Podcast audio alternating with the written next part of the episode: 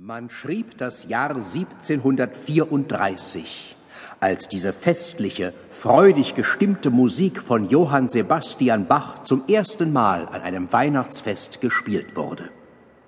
Es ist der Anfang des Weihnachtsoratoriums, das Bach für Orchester, Chor und Solisten komponiert hat.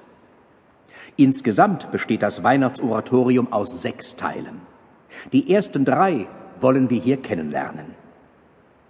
Was ist das? Ein Oratorium.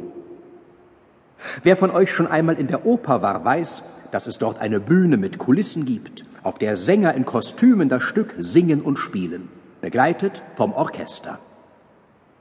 Wenn ein Oratorium aufgeführt wird, meistens geschieht das in einer Kirche oder in einem Konzertsaal, dann gibt es keine Bühne, keine Kulissen und keine Kostüme. Die Geschichte wird dort nicht gespielt, sie wird erzählt mit Worten und Musik vom Orchester, dem Chor und den Solisten.